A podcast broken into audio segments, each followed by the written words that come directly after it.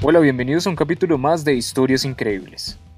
Primeramente agradecemos a todos nuestros seguidores de antemano por siempre acompañarnos. Y si eres nuevo en este podcast, te invitamos a que hagas parte de nuestras comunidades en redes sociales.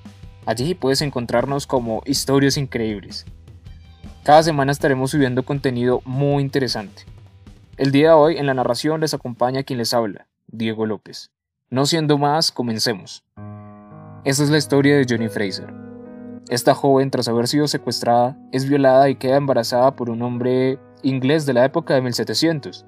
Tal hecho da lugar en las tierras altas de Escocia. La joven vive un gran drama y angustia ya que proviene del futuro, época donde se encuentra su familia y amado compañero. La mujer ha llegado al pasado al igual que sus amigos Hales Duncan y Tim Ferbus, mediante unas piedras mágicas que transportan a las personas en el tiempo y en el espacio, misterios que hasta el momento no se han logrado descifrar. Jenny se ve obligada a encontrar la forma de escapar de aquel sitio para encontrar su libertad, volver junto a sus amigos y así hacer justicia.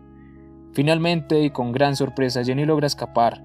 También encuentra a sus amigos con los cuales recobra su libertad, volviendo a las piedras mágicas que los traerán de vuelta a su época de origen. Esta ha sido la historia de hoy. Recuerden que estuvo Diego López en la narración. Feliz día cualquiera que este día sea.